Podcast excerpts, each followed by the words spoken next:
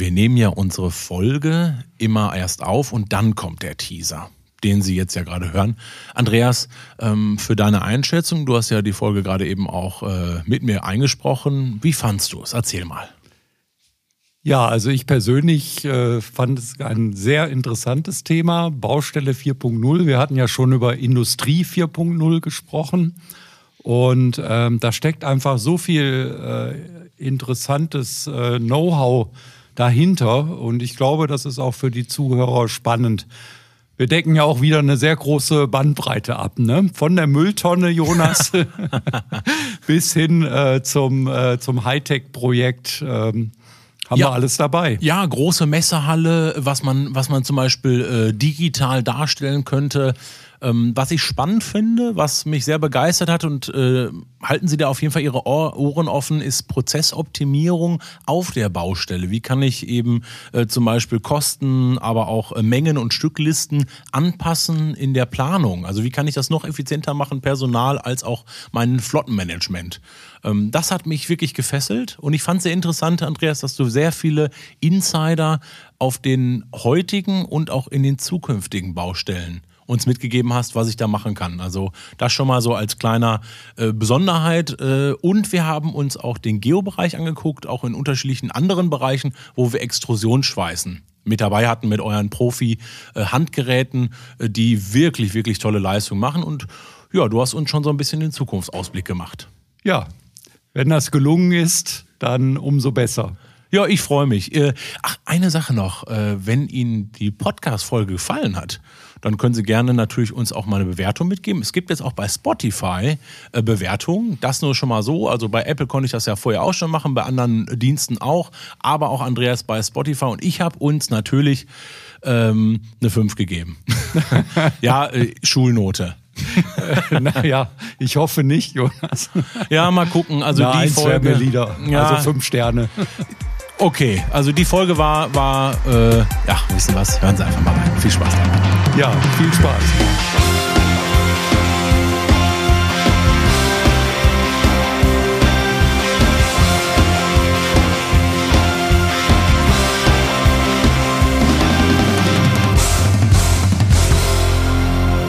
Andreas, du heiße Schnecke. Herzlich Jonas, willkommen. Was soll das denn heißen? Herzlich willkommen zu unserem Leister Deutschland Podcast, zu einer weiteren Folge, Folge 15. Und unser heutiges Thema ist äh, tatsächlich die heiße Schnecke. Grüß dich, Andreas. Ja, hallo Jonas. Sorry für diesen Spruch am Anfang. Gut, wir haben Jahresanfang, da kann man ja noch mal sowas machen. Sollte nicht zu persönlich sein, aber es geht heute um heiße Schnecken. Ähm, wie kommst du auf diesen Titel? Das haben wir vorher uns so grob überlegt, in welche Richtung wir gehen wollen. Was hat es denn mit, heiße, mit heißen Schnecken auf sich? Ja, wir reden ja über Extruder heute. Und ähm, ein wesentlicher Bestandteil eines Extruders ist tatsächlich eine Art Schnecke, so heißt äh, dieses Bauteil, mit dem äh, das Material, in dem Fall Kunststoff, quasi verdichtet wird, erhitzt wird und äh, nach vorne getrieben wird. So ähnlich wie bei einem Fleischwolf muss man sich das vorstellen. Ah, okay, ich packe Material oben rein, also in meinen Fleischwolf äh, Fleisch äh, und dann kommen vorne, ich sag mal, diese, ich sag mal, diese Knubbelchen raus, äh, zusammengepresst. Ja, genau. Man hat ja da unten auch so eine, so eine Art Spirale oder ich sag mal Korkenzieher ganz allgemein dazu. ja. Und ähm, das ist eben bei so einem Extruder auch so. Nur da wird diese Spirale vielleicht erhitzt ähm, oder eben äh, ein, ein warmer Luftstrom sorgt dafür, dass das Ganze erwärmt wird, das Material. Und äh, ja, das ist äh, schon fast das Grundprinzip eines Extruders. Ich finde es total spannend, dass wir uns heute Extrusionsschweißen als Thema, äh, dass du das mitgebracht hast, dass wir uns das angucken. Ähm, du hattest mir heute in der Vorbereitung ein Video gezeigt und da war ein Kajak. Das war so ein Wildwasserkajak, was man äh, vielleicht aus dem Freizeitsport kennt. Ähm, und das hatte unten auf der Unterseite äh, hatte so Risse. Also ich zum Beispiel, wenn man über einen Stein fährt oder äh, an, an, an äh, Steinen vorbeigeht und dann ist es halt undicht oder kann halt brechen. Mhm. Das will man natürlich nicht, wenn man auf dem Wasser rum äh, kajakt, äh, wie das wahrscheinlich heißt. ähm, was wurde damit dann gemacht? Also das war ein Anleitungsvideo, so ein How-To Reparaturvideo und dann hat man das Kajak wieder heile gemacht. Ja, genau. Das ist äh, eine Möglichkeit, das zum Beispiel mit einem Extruder zu machen. Man hat ja diesen Riss, man muss erstmal verhindern, dass dieser Riss weiter sich fortsetzt ähm, und der Schaden noch größer wird. Also an den beiden Enden sollte man ein Loch bohren, damit man da eine Rundung hat. Und ähm, dazwischen den Riss muss man etwas verbreitern, so eine Art V-Nut äh, da schnei reinschneiden, damit man auch genug äh, Material, also äh, Kunststoff, Thermoplast da einbringen kann. Und äh, wie gesagt, das kann man mit einem Extruder machen, das kann man aber auch mit einem ähm, äh, Ziehschweißen äh, realisieren, auch sogar mit dem Triak, mit dem Handgerät und der passenden Düse.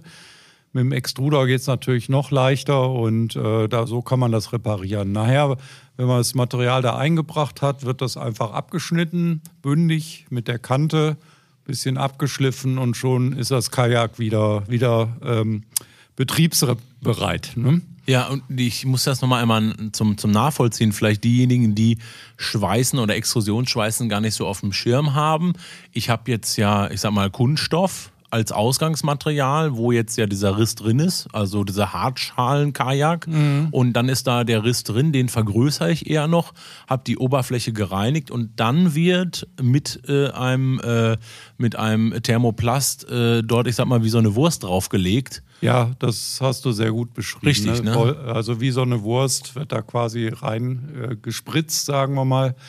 Und äh, damit verschließt man dann diese Schadstelle. Wie sicher ist sowas? Also ist denn ist diese Naht, ist das immer ein, ein, ein Knackpunkt, wo man sagt, das könnte nochmal reißen?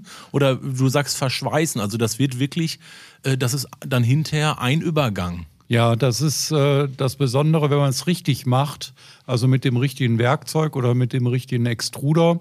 Und vor allem auch äh, natürlich die Schadstelle muss man sehr gut reinigen vorher, also anschleifen und äh, jegliche Verunreinigung entfernen.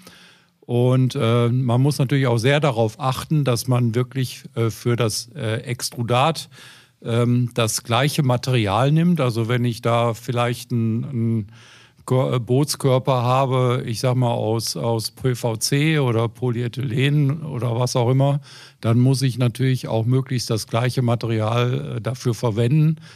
Wenn man es alles berücksichtigt hat, ist die Schadstelle sogar unter Umständen stabiler als der Rest des Bootskörpers. Das ist übrigens auch das Grundprinzip beim ähm, Extrudieren im, im industriellen Bereich oder im Handwerksbereich. Das Ziel muss sein, dass die Stelle, an der extrudiert wird, wo also eine, zum Beispiel eine Fügung, eine Nahtfügung stattfindet, ähm, im Deponiebau beispielsweise, dass diese Stelle stabiler ist sogar als äh, das umgebende Material. Und wir sind schon mitten im Thema und wir hören es, die Podcast-Folge hat spannend angefangen. Also, wenn man verschweißt, braucht man das passende Produkt dafür. Wir brauchen die passenden Materialien, die passende Vorbereitung. Und auch das wollen wir uns in dieser Folge angucken, auf unterschiedlichen Weisen, in, in unterschiedlichen Skalierungen. Ähm, jetzt frage ich dich mal zum Beispiel für so ein Kajak oder für ein Tretboot oder vielleicht für einen kleinen Pool oder ähm, Jacuzzi oder irgendwas, was ich halt da vielleicht äh, ausbessern möchte, wo was ist aus Kunststoff. Was würdest du denn da für einen empfehlen? Also was würdest du da für einen Extruder zum Beispiel empfehlen aus eurem Hause? Ja, also ich, ähm, wir haben für solche kleineren Rep Reparaturen, äh, zum Beispiel den Fusion 1, ähm, ein sehr schönes Gerät, der, der kleinste ähm, Extruder auf dem Markt, so von, von den äußeren Abmessungen und äh, von seinen Eigenschaften. Und äh, den Weltblast äh, S1, S2, äh, je nachdem. Es kommt immer darauf an, wie viel Material ich mit dem Extruder einbringen äh, möchte.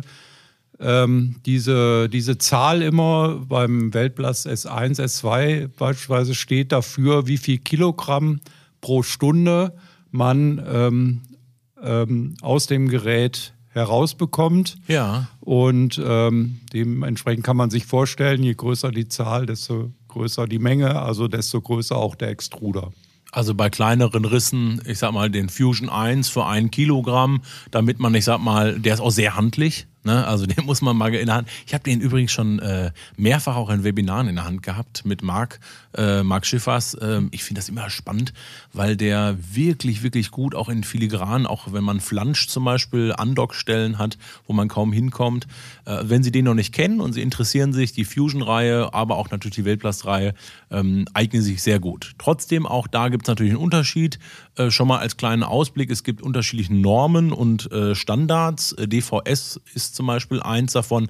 Ähm, das wird uns aber später vielleicht nochmal äh, begegnen. Ich wollte das nur schon mal ansprechen. Danach kann man gucken. Jetzt gehen wir mal von dieser Anwendung so ein bisschen weg in das Extrusionsschmeißen. Heiße Schnecke. Du hast mir schon gesagt, das ist quasi der Fleischwolf. Ne? Mhm. Was muss ich dabei beachten, wenn ich einen äh, Profi-Schweißautomaten habe? Weil zum Beispiel die Weltplastreihe hat ja zwei verschiedene Wärme, ähm, äh, zwei verschiedene, ich sag mal, äh, Wärmequellen. Ja. Wo, wo, wo ich einmal heiße Luft habe für die Vorwärme und einmal die Extru äh, Extrudatwärme. Ähm, was gibt es noch in diesem, in diesem äh, Konvolut Extrusionsschmeißen, was für uns vielleicht als Background wichtig ist, Andreas? Ja, es kommt natürlich erstmal darauf an, dass das Material in der Schnecke, im Bereich der Schnecke, ähm, erstmal sehr homogen, ähm, äh, unter Druck homogen äh, geformt wird und ähm, quasi langsam erhitzt wird, also nicht, äh, nicht auf einmal, sondern über diesen gesamten Weg der Extrusionsschnecke. Und ähm, ich brauche natürlich, wie du schon eben erwähnt hast, die Vorwärmung. Also bevor ich anfange zu extrudieren, irgendwelche Bauteile aus Kunststoff miteinander verbinde, äh, ist davor auch immer der Schritt, dass man mit der heißen Luft äh, den Bereich, wo man am Ende extrudiert, auch ähm, vorwärmt, damit es möglichst zu einer guten Verbindung kommt am Ende. Ja, und äh, jetzt hast du schon gesagt, die Vorwärme. Es gibt ja auch unterschiedliche Schuhe, Schweißschuhe, an unterschiedliche Möglichkeiten. Ähm, da wollen wir jetzt gar nicht so tief reingehen. Aber was ich interessant finde, ist, dass es für unterschiedliche Bereiche, für unterschiedliche Anwendungen, man kann sagen, also das komplette Portfolio könnt ihr abdecken. Sowohl mit der Fusion-Reihe, als auch mit der, mit der Weltplast 3 habt ihr ein großes Spektrum. Wir hatten Andreas in der Podcast-Folge 13, da ging es sehr viel um Geo-Bodenbereich. Da haben wir bereits Tanks, äh, Frischwasserhaltebecken, äh, Aquakulturen angesprochen. Ähm, Jetzt will ich heute, weil wir Extruder angucken, äh, das nochmal äh, mit, mit draufnehmen. Was würdest du gerade, wenn es um, um Wassersicherheit, was würdest du, wenn es um, um Chemikalien geht, wo es, um Normen und Sicherheit, welche Reihe würdest du empfehlen? Ja, also äh, man kann das alles mit, äh, mit alten Geräten im Grunde genommen machen. Erstmal kommt es darauf an, wie gesagt, wie groß ist das Bauteil, was ich miteinander verschweißen möchte. Ähm, ich habe äh, mit, mit der Fusion-Reihe habe ich, sage ich mal, relativ einfache Geräte, die sind sehr weit verbreitet.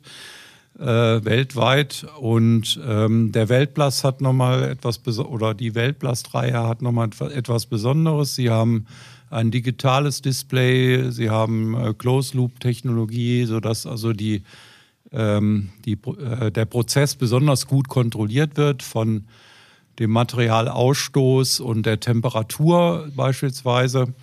Und äh, auch mit Digitaldisplay, das zeichnet diese Geräte aus. Und sie sind auch äh, vor allem DVS-konform. Das ist äh, insbesondere in Deutschland ein großes Thema. Aber interessanterweise auch, äh, DVS ist ja der, der deutsche Verband für, für Schweißtechnologie und ähnliche Verfahren, Fügeverfahren. Und ähm, auch äh, dieser Standard hat mittlerweile weltweit äh, Verbreitung tatsächlich, sodass die Weltblast-Reihe äh, neben dem Fusion auch in äh, weltweit sehr verbreitet ist. Das heißt im Endeffekt, äh, ich muss entscheiden, für welches Produkt ich mich entscheide, nach welcher Gegebenheit, Anwendung ich das habe. Was ähm, wir als Anwendung, ich habe dir noch eine mitgebracht, Andreas. Ich bin mal gespannt, ob du dafür eine Lösung hast.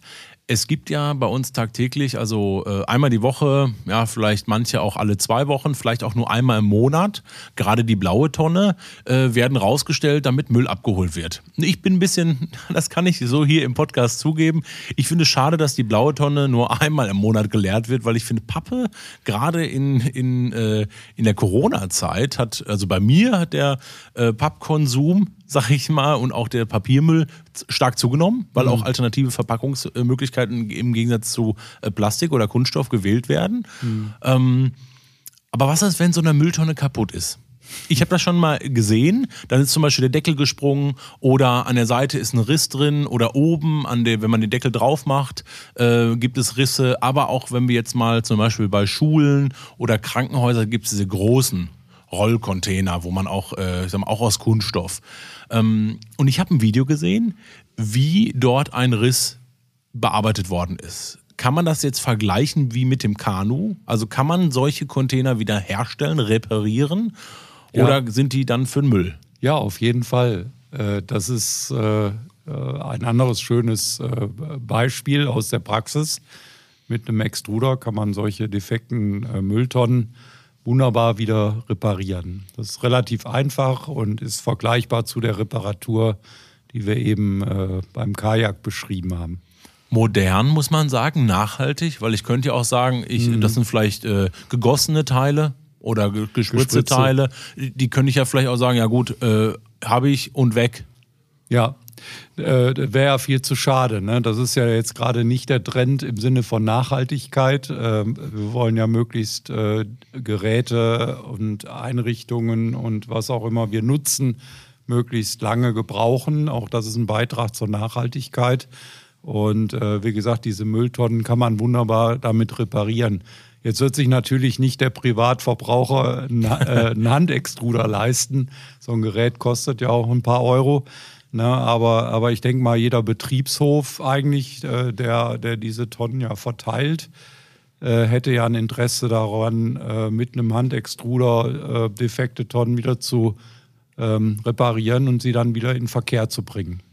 Jetzt haben wir schon so zwei Beispiele genannt. Es gibt unterschiedliche Ebenen und auch äh, Anwendungen, auch im Dach natürlich, Abdichtungen, äh, Container, Pools, Schwimmbad, äh, Technik, wenn man jetzt an Treppen denkt, die zum Beispiel wie so im Badezimmer Fugen haben. Also es gibt unterschiedliche Möglichkeiten bis hin tatsächlich zu industriellen Anwendungen. Da gibt es von äh, Leister den 200i äh, und den 600i. Das ist so ein Extruder, den man auf einen Roboterarm drauf machen kann. Ja. Da hatten wir schon mal drüber gesprochen, deswegen habe ich die noch im Kopf. Podcast Folge äh, 10. Genau, Industrie 4.0 war das mal ein Thema.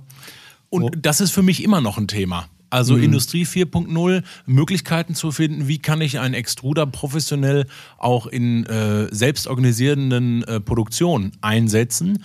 Und ähm, ich habe mal eine Frage an dich. Jetzt haben wir darüber gesprochen, es gibt Normungen. Es gibt unterschiedliche Extruder für unterschiedliche Gegebenheiten. Wie sicher ist so eine Schweißnaht? Du hast mir gesagt, eigentlich sollte sie, nicht eigentlich, sondern sie soll stärker sein als sogar die normale Stelle. Also es ist keine Sollbruchstelle mehr, sondern es ist eher stärker. Ähm, wie kann ich so eine Sicherheit gewährleisten? Dafür gibt es wahrscheinlich Schweißerausbildung, das ist klar, aber kann ich das dokumentieren? Wird das, äh, ich sag mal, nochmal vermessen oder gibt es irgendwie einen Wassertest? Zum Beispiel, wenn man äh, Reifen wechselt, ne, also ein äh, Fahrradschlauch, dann wird ja nochmal geguckt, kommen da Luftblasen raus oder nicht? Oder muss das um Druck aushalten? Wie kann ich mir das vorstellen? Weil für mich ist das sehr ungreifbar. Ja. Also, gerade wenn es jetzt Deponien angeht, wo vielleicht Chemikalien aussickern können. Ja. Ja, der beste Test äh, ist eigentlich der, den man eigentlich gar nicht will, denn das ist der sogenannte zerstörende Test. Das heißt, äh, ich sorge bewusst für eine Über Überlastung der, der Fügestelle ähm, und äh, messe einfach, wie groß ist die Kraft, die ich einbringen muss und wo reißt am Ende das Material oder wo wird es wieder zerstört. Äh, nur wenn ich gerade was repariert hat, habe, ja, äh, wäre es ja ziemlich blöd. Ne? gerade schön die Mülltonne repariert und muss sie jetzt schon wieder kaputt machen. Also das macht ja wenig Sinn. Also es gibt eine andere Möglichkeit, ähm, die, die auch äh, sicherstellt, dass es äh, gut funktioniert. Zum Beispiel, indem man äh, den Prozess besonders gut kontrolliert. Denn wenn ich einen ordentlichen Prozess habe, wo ich zum Beispiel ähm, den Druck, äh, die Temperatur und die, die Schweiß- und Fügegeschwindigkeit messe und auch äh, möglichst dokumentiere, ähm, dann habe ich schon mal viel dafür getan, dass diese Fügestelle auch äh, dauerhaft Bestand hat und stabil ist. Und das ähm, haben wir in verschiedenen äh, Geräten mittlerweile mit dem LQS äh, integriert. Das Leister Quality System ist ja dafür geschaffen worden, um eine maximale Prozesskontrolle zu haben und äh, eben nicht nur im Prozess, sondern auch ähm, äh, im Sinne der Dokumentation für spätere mögliche Schadensfälle. Auch da, ähm, äh, das ist im LQS integriert. Das heißt im Endeffekt, dass, äh, dass äh, das Gerät der Automat oder auch äh, jetzt zum Beispiel ähm, ein, Produkt von euch für mich die Dokumentation übernimmt. Weil sonst müsste ich ja ähm, vielleicht ab den und den Abschnitt müsste ich äh, aufschreiben, welche Parameter, also welche Temperatur hat das Extrudat oder welche Temperatur hat dort die Verschweißung. Und das LQS ist im Endeffekt einfach nur ein Begriff, ähm, wo das Ganze aufgezeichnet wird. Ähm, und das kann ich mir dann über eine App holen oder kann ich mir runter, runterziehen als dann ein Dokument. Darüber haben wir schon mal gesprochen. Ähm, jetzt will ich nochmal drauf. Also Sicherheit bekomme ich darüber, indem ich den Prozess überwache. Und äh, das kann ich handschriftlich machen, aber auch digital. Ja. Und ihr macht das in einer rasanten Geschwindigkeit, muss man sagen. Übernehmt ihr ein neues Segment, einen neuen Markt, also die mhm. digitale Aufzeichnung. Und da möchte ich dir mal einen neuen Begriff mit reinbringen. Und das ist die Baustelle 4.0. Ich habe, äh, also eine ne Freundin von mir ist äh, Bauunternehmerin und hat Bauingenieurwesen studiert und die hat mir gesagt, es geht im Büro los. Das kennst du vielleicht, wenn ein Architekt einen Pitch macht.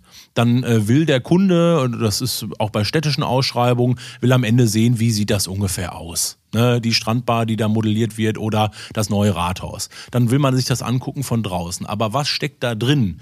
Passt die Statik? Passen die einzelnen äh, Fensterkonstellationen zueinander? Äh, wie ist das mit den Lichtverhältnissen? Brauche ich hinter eine Klimaanlage, weil Sonnenseite ist egal was? Das kann ich heutzutage 3D modellieren aus unterschiedlichen Gründen, aus unterschiedlichen Quellen, die ich natürlich mache, kann ich das dann hinterher auf meine Baustelle übertragen und kann genau sagen, meinem Arbeiter, äh, dort wird das gebaut, dort wird das abgemessen. Baustelle 4.0. Und jetzt sagst du Digitalisierung, weil ihr macht ja die Anwendung. Nicht hm. die Planung, sondern die Umsetzung. Zum hm. Beispiel auf dem Flachdach eine Bahn verschweißen oder im Tiefbau. Ähm, ist das für euch ein greifbares Thema oder habe ich dich jetzt äh, auf dem falschen Fuß erwischt? Ist das vielleicht was ganz Neues? Nein, am Ende läuft es ja da, darauf hinaus. Ähm, wie du schon sagtest, Industrie 4.0 ähm, ist ja geht ganz klar in diese Richtung. Ähm, logische Konsequenz ist, dass man das auch äh, in anderen Bereichen anwendet und äh, eben auch in der Bauindustrie. Und ähm, das äh, Thema beschäftigt uns natürlich sehr, äh, welche Beiträge wir mit unseren Geräten dazu leisten können. Building Information äh, Modeling heißt ja das, äh, BIM. Ähm, Im Grunde genommen ist das ja nichts anderes, äh, dass ich einen ähm, sozusagen einen digitalen Zwilling, Digital Twin, ähm, erzeuge. Also der Architekt plant wirklich äh, mit einer sehr leistungsfähigen Software das Gebäude, nicht nur das Gebäude, komplett durch, sodass man es visualisieren kann mit allen Elementen. Natürlich in 3D erstmal. Ähm, beim BIM kommt auch noch die vierte Dimension dazu. Es ist also eine 4D-Darstellung, weil von der Planung bis über Beschaffung ähm, Aufbau und am Ende Abnahme äh, ist dieser Prozess äh, beim BIM komplett durchdigitalisiert. Das heißt, ähm, auch der zeitliche Ablauf, was ja die vierte Dimension ist, äh, wird mit einbezogen, sodass man äh, mit in einem optimalen BIM eben wirklich ähm, sämtliche Arbeitsschritte auch integriert. Dazu gehören der Einsatz der Menschen, die da arbeiten auf der Baustelle, als auch äh, die Maschinen, die dort eingesetzt werden. Und dann sind wir ganz schnell bei Leister, zumindest was eben Fügeprozesse angeht, Dachbahnen, Bodenbeläge oder sonstige Bauteile aus Kunststoff zum Beispiel. Und äh, deshalb äh, beschäftigen wir uns natürlich sehr damit. Habe ich das richtig verstanden? Also ein Architekt oder der Bauingenieur entwickelt dieses 3D-Modell und dieses Modell dient dann als virtueller Zwilling, das hast du ja gerade gesagt, und ich kann quasi Zwilling zu dem, was auf der realen Baustelle Ist also einmal virtuell, einmal natürlich in der Realität. Und ich könnte jetzt ähm, digital gucken, Tag 39, dort sind die und die Balken angebracht, dort ist das Fundament gegossen, wie ja. auch immer. Äh, Tag 50 brauche ich jetzt die ersten Bodenbelege, äh, die dort draufgelegt werden. Äh, und Tag 70 habe ich das Dach zum Beispiel draufgelegt. Ist das richtig so? Ja, das ist richtig so. Ne? Und das geht bis hin zur Vernetzung und Integration zum Beispiel der Vorlieferanten. Ähm, da ist ganz klar festgelegt, wann wird der Beton benötigt und dann äh, kommt der Betonmischer genau an dem Tag X, so wie es in dem BIM festgelegt wurde, im Idealfall dann an die Baustelle. Der Vorteil ist, wenn man diesen Twin ähm, ähm, sehr gut durchgeplant hat, äh, wird man auch unanfälliger gegenüber Fehlern oder, oder Verzögerungen, weil äh, man erkennt ja sehr schnell, wenn eine, ein Element nicht funktioniert, so wie es eingeplant war.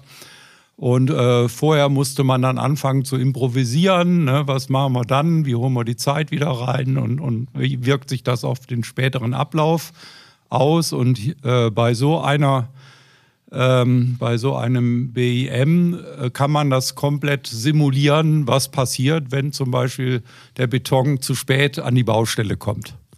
Und ich kann dann äh, im gegebenen Fall Zulieferern Bescheid geben, dass sie, dass wir eben die Baustelle nicht überfrachten, sondern dass die Baustelle im Flow bleibt und vielleicht andere Projekte gleichzeitig bearbeitet werden können. Richtig, oder? Ja, genau. Wobei man muss ihnen nicht Bescheid sagen. Die bekommen das über das BEM automatisch über ihr System eingespielt, äh, in ihr Planungssystem.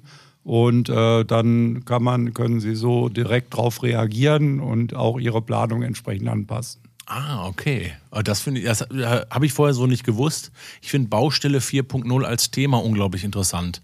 Ähm, jetzt möchte ich mal auf deine ähm, auf, auf, auf eure Produkte reingehen. Ihr habt unterschiedliche Produkte, äh, zum Beispiel den Geostar und den Twinny äh, mit LQS äh, ausgestattet, die bereits GPS-Tracking haben, die Daten an diese GPS-Punkte verknüpft. Und ich kann jetzt quasi virtuell mir eine Landkarte erstellen und über meinen Zwilling, der virtuell schon besteht, drauflegen. Das gibt es auch Ganze auf dem Dach mit dem Uniruf 700. Der ist absolut brandheiß auf dem Dach. Da schon mal ein ganz kleiner Hinweis, Andreas.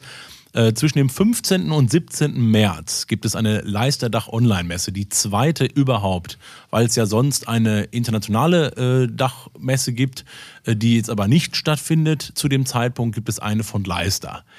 Falls Sie sich für sowas interessieren, gerne unter leister.de live in der Rubrik Webinar und Messe, dann können Sie sich da gerne anmelden. Das schon mal als Tipp.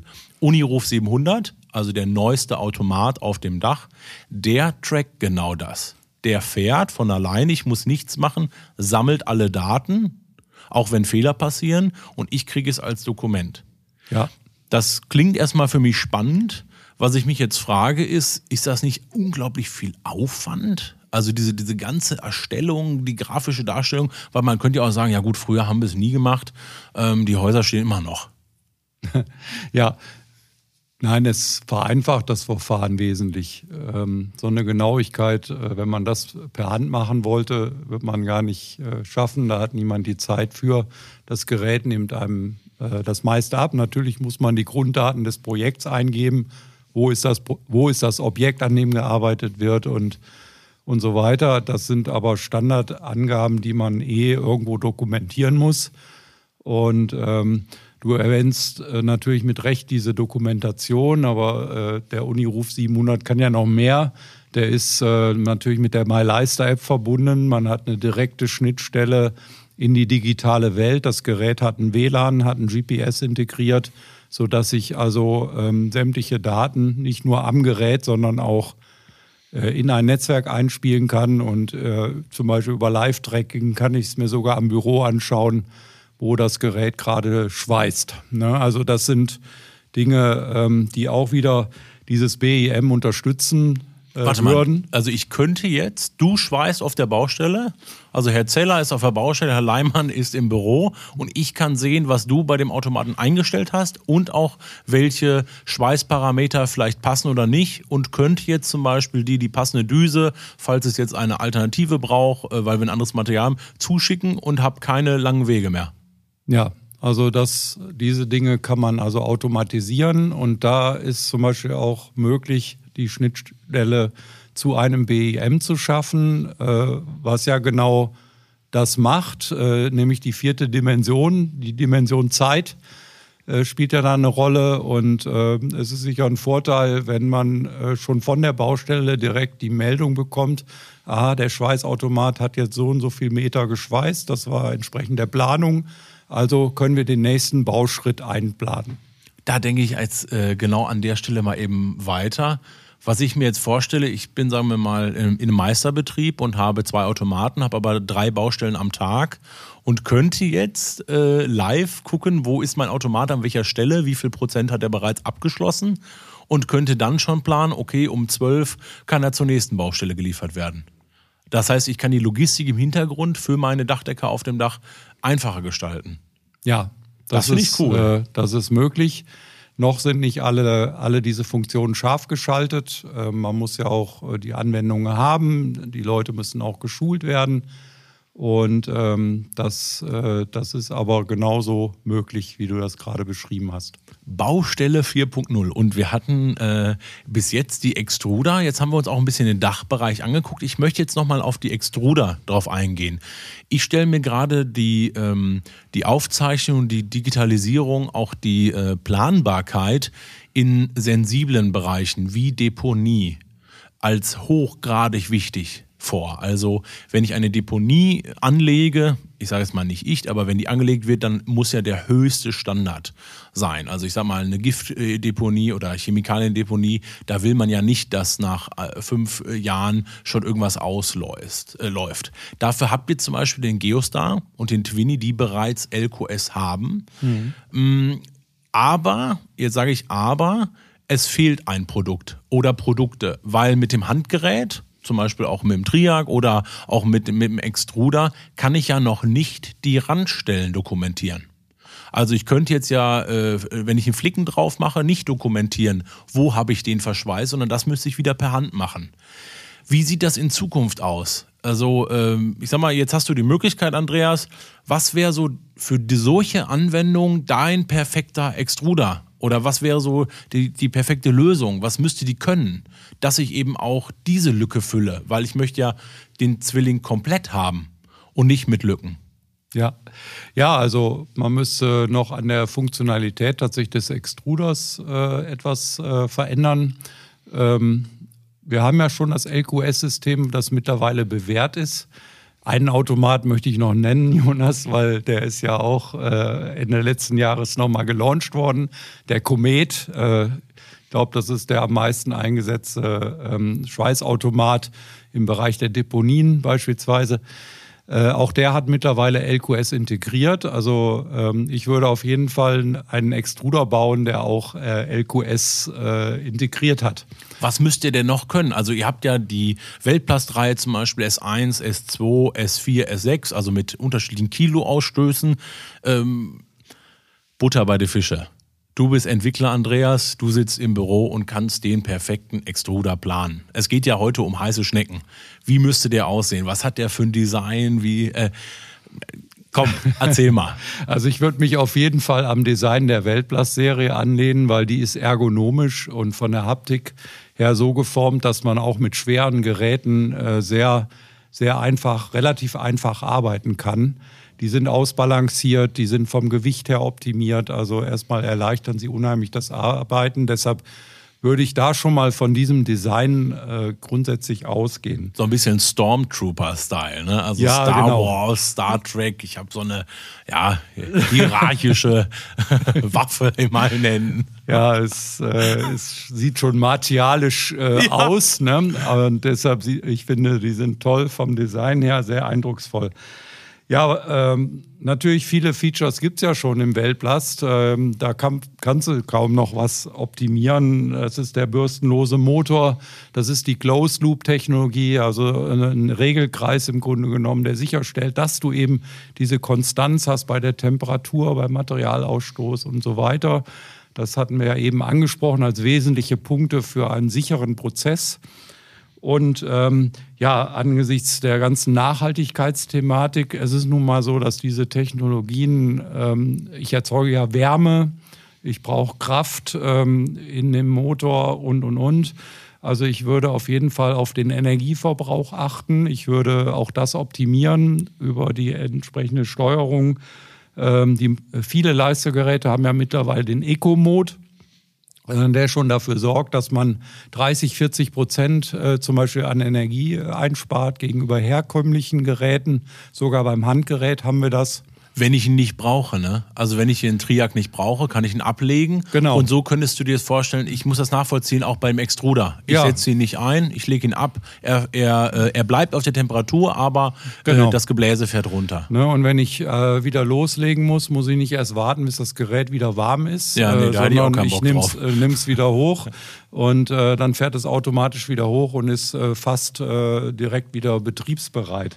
Also das, äh, das spart natürlich auch Zeit auf der Baustelle und Zeit kostet Geld und äh, das ist ganz wichtig. Wir haben ähm, also ich würde ganz klar, wie gesagt, an diesem Energiethema arbeiten und das optimieren. Da gibt es äh, da gibt's Möglichkeiten.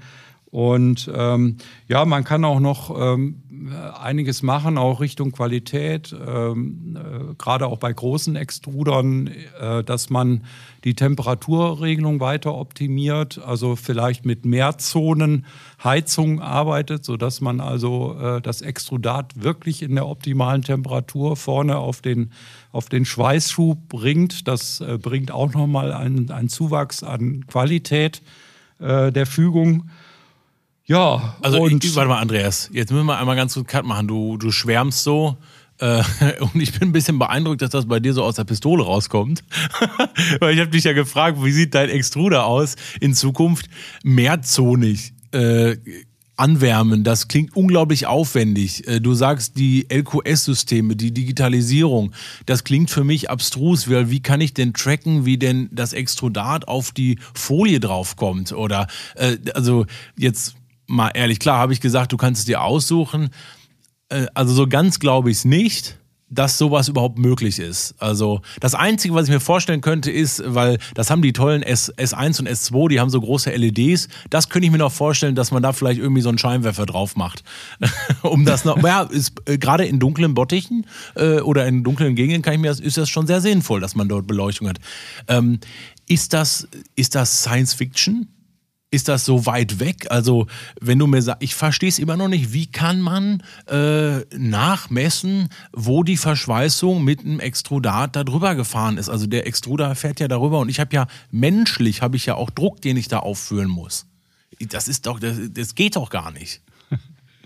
Ja, ich sag mal, im Grunde genommen muss man ja nur das machen, was wir beim LQS bei den Automaten ja auch schon eingeführt haben. Ne? Das ist also ähm, indem ich ähm, erstmal den Prozess mit äh, einiges äh, an Sensorik äh, über, äh, verfolge, genau messe, diese digitalen Daten auch direkt verarbeite, quasi just in time im Prozess. Damit äh, kann ich natürlich sehr viel erreichen und auch eine hohe Genauigkeit. Und über LQS bin ich wieder bei der Datenaufzeichnung. Ich kann also ähm, die Daten direkt ähm, äh, protokollieren im Prozess und äh, ja, mit GPS genau die Position bestimmen und mit WLAN äh, dafür sorgen, dass diese Daten auch äh, zur Verfügung stehen, äh, zum Beispiel in einem BIM, äh, worüber wir gesprochen haben, äh, oder in einem, ähm, in einem digitalen Prozess Baustelle 4.0.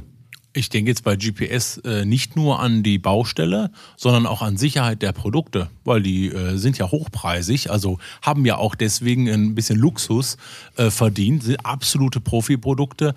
Und wenn jetzt ein GPS-Aufzeichnung äh, möglich wäre, ähm, kann man das dann nicht, weil ich habe das schon mehrmals von Kunden gehört von euch, Diebstahlschutz, Flottenmanagement, Live-Tracking. Also ich möchte sehen, wo ist meiner, wie ist das?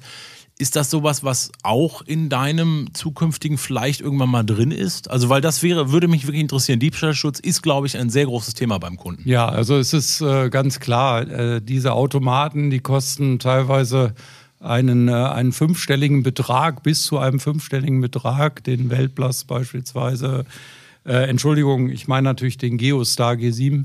Und ähm, ja, das ist, äh, das ist schon sehr wertig. Ne? Wir, haben, wir haben tatsächlich leider äh, Kunden gehabt in der Vergangenheit, denen wurde ihr komplettes äh, Baustellenequipment gestohlen Und äh, das ging in äh, über die 100.000 Euro an Schaden. Boah. Und äh, wenn natürlich äh, diese Geräte eben diesen Diebstahlschutz haben, den man ja über, über die Funktionalität mit dem GPS und dem WLAN äh, sehr schön äh, erreichen kann. Ja, äh, sobald jemand dieses Gerät anschaltet irgendwo und dieser Diebstahlschutz ist aktiviert, dann bekommt man sofort eine Meldung, wo dieses Gerät äh, gerade angeschaltet wurde. Und also, so kann man es auch wiederfinden. Und wir gucken so ein bisschen heute in die Zukunft. Und jetzt frage ich mal ganz klar, gibt es denn so einen Extruder schon? Nein, noch nicht, Jonas. Sie, Sie sehen es nicht, aber Sie sehen das Lachen auf Andreas Gesicht, sehe ich zumindest. Okay, äh, das heißt, wir, wir können gespannt sein. In naher Zukunft, ich will jetzt, oder, oder in sehr weiter Zukunft. Ja, gut. Äh, der, Warte, der, machen wir einen Cut. Sie können selber zwischen den Zeilen lesen. Und das war's auch schon, Andreas. Was für eine coole Folge. Vielen, vielen Dank für die 15. Folge Heiße Schnecke. Danke, Andreas. Ja, ich danke dir, Jonas.